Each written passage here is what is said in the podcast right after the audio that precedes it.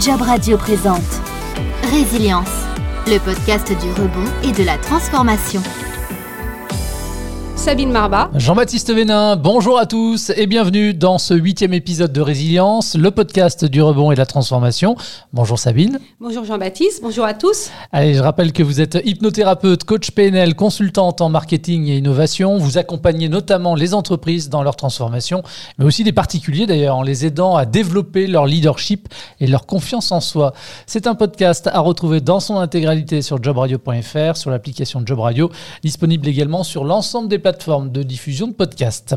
Lors du précédent épisode, Sabine, on a pu voir ensemble dans quelle mesure l'auto-coaching pouvait nous aider à rebondir. On a évoqué l'auto-hypnose, on a rappelé l'importance de la résilience, ce muscle qu'il faut savoir entretenir. Dans ce nouvel épisode, on va s'intéresser à deux choses, deux choses primordiales si on veut rebondir et en plus sans se faire mal. C'est la confiance en soi et l'estime de soi. Est-ce que l'un ne va finalement pas sans l'autre quand on est dans un projet d'évolution professionnelle? Bien sûr. Donc, euh, confiance en soi et estime de soi sont d'ailleurs souvent confondus. Euh, moi, tous les gens qui viennent me voir, ils veulent plus de confiance en eux. Je crois que tout le monde, hein, même moi, parfois, j'ai besoin aussi de développer ma confiance. Et en fait, ce qui est important de comprendre, c'est que confiance en soi et estime de soi, c'est pas pareil. C'est deux muscles différents. Moi, je fais souvent l'image d'un arbre. La confiance en soi, c'est un peu les branches, tout ce qu'on sait faire. Et euh, l'estime de soi, c'est le tronc et les racines. Voilà. D'accord. Alors une fois qu'on a cette image, si on rentre un peu plus dans le détail, quelle différence finalement il y a entre l'estime de soi et la confiance en soi? Voilà, la confiance en soi, c'est beaucoup plus sur les capacités à faire. C'est vraiment je sais faire, j'ai confiance parce que je sais faire. L'estime de soi, c'est un sentiment de valeur personnelle. Donc c'est plus euh, émotionnel, on voit, et puis c'est autour de l'être. Donc c'est qu'est-ce que je vaux en tant qu'être, indépendamment de ce que je fais en fait. Bon, c'est intimement lié, mais c'est quand même deux éléments qui se construisent pas, qui ne s'entretiennent pas de la même manière. Si on n'a pas confiance en soi, ça semble effectivement compliqué a priori de rebondir dans les meilleures conditions. Tout à fait, parce que face à l'inconnu, vraiment, euh, donc le rebond, c'est quand même je vais vers quelque chose d'inconnu. J'ai besoin de faire appel à ces ressources, à tout ce que j'ai en moi, cette confiance dans mes capacités et dans mes qualités en fait d'être. Et quand on dit justement j'ai confiance en moi, ça veut dire quoi euh, vraiment euh, concrètement? Alors concrètement, je pense que c'est un, sentiment, parce que moi souvent ce que je fais aux gens, c'est je leur dis, ok, votre niveau de confiance, il est combien entre 0 et 10 Voyez? Et on, arrive en fait à mettre un chiffre. Et il faudrait combien pour euh, réussir? Voilà. Donc c'est finalement une agglomération d'un certain nombre d'éléments qui sont à la fois du passé, du présent, de l'imaginaire, et qui fait qu'à un moment donné, on, a une impression. Hein. la, la confiance en soi, c'est une impression est-ce que c'est finalement inné? Est-ce que ça s'acquiert? Et si oui, euh, comment ça fonctionne finalement? Comment est-ce qu'on réussit à la construire, cette confiance? Alors, cette confiance, elle se construit, euh, la confiance en soi, vraiment, elle se construit par l'action. Finalement, je fais des choses, j'ai un feedback, comme on dit, ou j'ai un retour de l'environnement, je réussis, je prends confiance. J'échoue, j'ai un peu moins confiance. Donc, ce qu'on fait quand on échoue, c'est qu'on se remet en cause, on réfléchit, on réessaye, jusqu'à ce qu'on réussisse. C'est comme ça que se construit la confiance en soi. La confiance en soi se construit vraiment par l'action.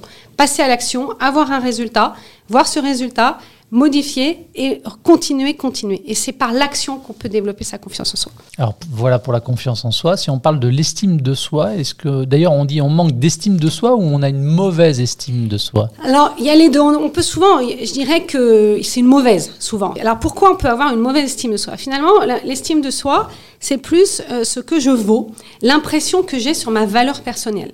Et ça, ça se construit aussi d'une manière par imprégnation et rapport avec l'environnement. Par exemple, bien sûr, les parents, c'est ce qui vont souligner mes qualités ou souligner mes défauts. Si on souligne toujours mes défauts, je vais avoir l'impression que je suis quelqu'un qui a plein de défauts et qui n'a pas de qualité. C'est aussi le problème de beaucoup de parents, beaucoup l'école, qui soulignent toujours ce qui ne va pas alors qu'il faudrait souligner tout ce qui va. Donc, c'est, voyez, de souligner tout ce qu'on souligne va se développer et va développer cette estime de soi. Il y a aussi un autre élément, c'est pas obligatoirement les parents, ça peut être nous-mêmes qui nous, nous sommes comparés à un grand frère, à une grande sœur ou à un ami qui était euh, plus grand, plus je sais pas quoi, ou on se compare aux réseaux sociaux. Parce que finalement, l'estime de soi, elle se construit en comparant ce que je suis avec ce que sont les autres. Et donc, si on ne valorise pas et qu'on compare euh, tout le temps, eh ben, on va garder des choses où on est moins bien que les autres et on voit pas les choses où on est mieux parce qu'on est tous différents. Donc, c'est ça, en fait, euh, l'estime de soi.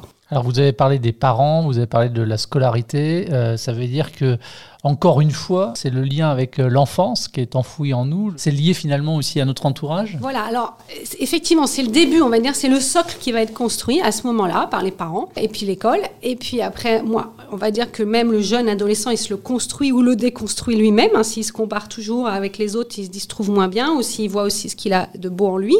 Voilà. Et après, dans la vie professionnelle, le début aussi.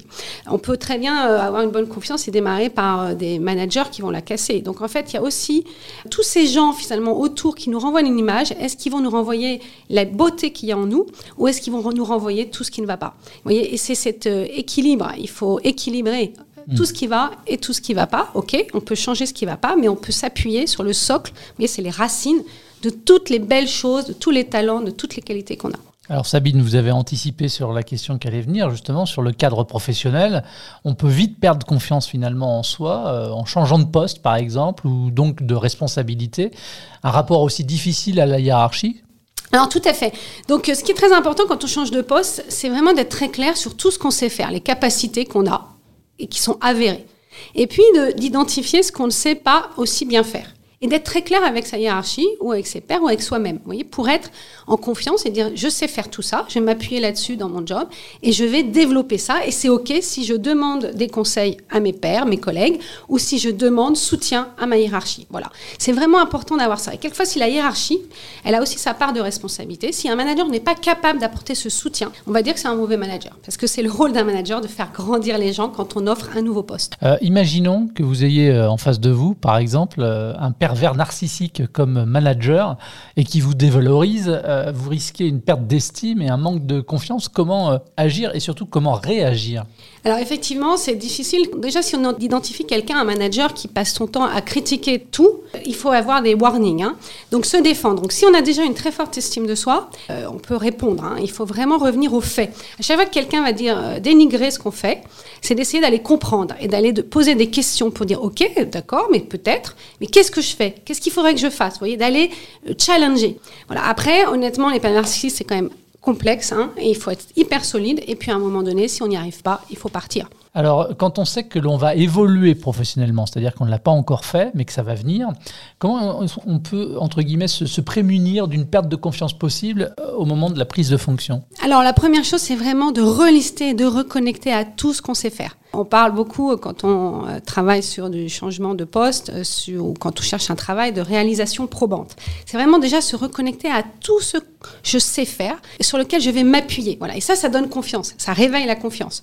Et puis voilà, comme j'ai de vraiment clairement aussi être précis sur les choses que je vais apprendre et comment je peux l'apprendre. Soit par moi-même, en allant sur Internet, faire des informations, en lisant des livres, soit en demandant à des gens, à des amis qui savent faire. Voilà, ça aussi aller chercher l'information pour grandir tout seul.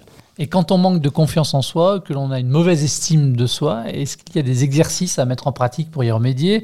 Et quel type d'exercices ils existent? À quelle fréquence? Qu'est-ce que l'on peut faire seul finalement pour gagner en confiance et en estime de soi? Alors moi, je fais faire beaucoup euh, d'exercices aux gens, effectivement. Donc la première chose, comme je dis, c'est souvent d'abord sur la confiance, tout ce que je sais faire. Donc aller chercher toutes ces histoires ses réussites et se reconnecter à ses réussites et presque les écrire. Hein. Vraiment les écrire, ça c'est plutôt le rationnel qui est travaillé, la confiance. Et puis après, il y a vraiment cette idée, moi je fais faire aussi des 360, c'est-à-dire de demander à mes collègues, à ma famille, même à mes enfants, à des amis, toutes les qualités que j'ai. Et de se nourrir de toutes ces qualités-là.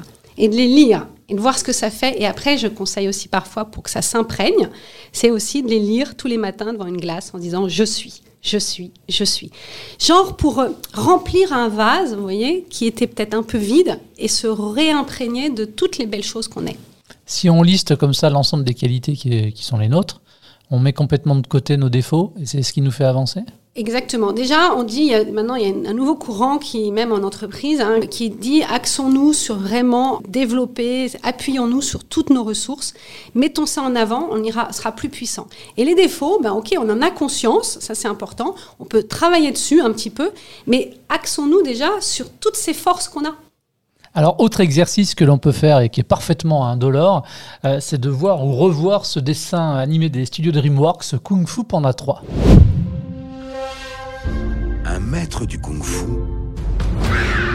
doit travailler dur, faire preuve d'agilité, Au devant de courage. Et par-dessus tout, être prêt à affronter toutes les situations. Parfait. Ah bon, c'est vrai? Non. Encore. Mais l'an prochain, il devra relever un défi auquel rien ne l'a préparé. Euh, qui êtes-vous? Je m'appelle Lishan et je suis à la recherche de mon fils.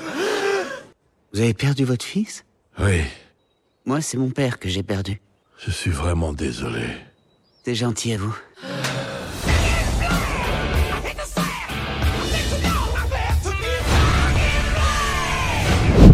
Alors pour quelle raison euh, cet animé dont on vient d'entendre un extrait euh, symbolise bien finalement cette, euh, cette prise de confiance?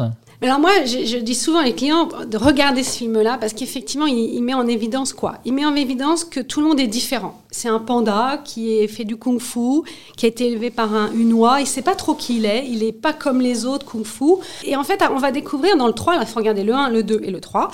Et dans le 3, il va prendre conscience parce qu'il il manque de confiance, il manque d'estime. Il, il voit bien qu'il est pas comme les autres. Et là, il va prendre confiance que sa force, c'est vraiment aussi ses différences et qu'il a des talents et qu'également aussi tous les, autres pandas ont des talents et il va les utiliser. Et c'est vraiment cette compréhension que chacun est différent, chacun a des talents et des qualités et qu'en fait, heureusement, et euh, on peut être fier de ses qualités même si on, elles sont différentes des autres. Voilà. Donc c'est ça ce film. C'est comment j'exploite mes qualités. La confiance en soi est le premier secret du succès. Euh, D'autres l'ont dit avant moi, euh, comme le philosophe Emerson. Vous validez cette citation? Oui, je dirais même l'estime de soi, encore plus, parce que l'estime de soi, vous voyez, ce sont les racines.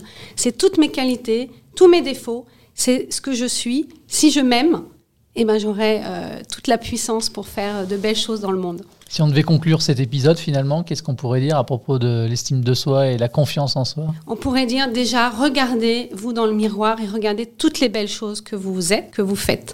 Voilà. Et plutôt que de regarder les choses que vous ne faites pas et que vous n'êtes pas. Si vous souhaitez réagir à cet épisode ou si vous avez des questions à poser à Sabine, n'hésitez pas, vous pouvez le faire directement depuis la page du podcast sur jobradio.fr. Sabine, on se retrouve dans 15 jours pour un neuvième et dernier épisode. Quel sera le thème abordé pour euh, l'occasion? Le thème sera l'ikigai, où en fait, comment finalement réfléchir et définir ce qu'on veut faire dans sa vie professionnelle euh, quand on est en doute, en questionnement. Eh bien, le rendez-vous est pris. Merci Sabine. Merci Jean-Baptiste, merci à tous, au revoir. Et à très vite. Ça s'appelle Résilience, c'est le podcast du rebond et de la transformation. Merci également de votre fidélité et à très vite. Job Radio vous a présenté Résilience, le podcast du rebond et de la transformation.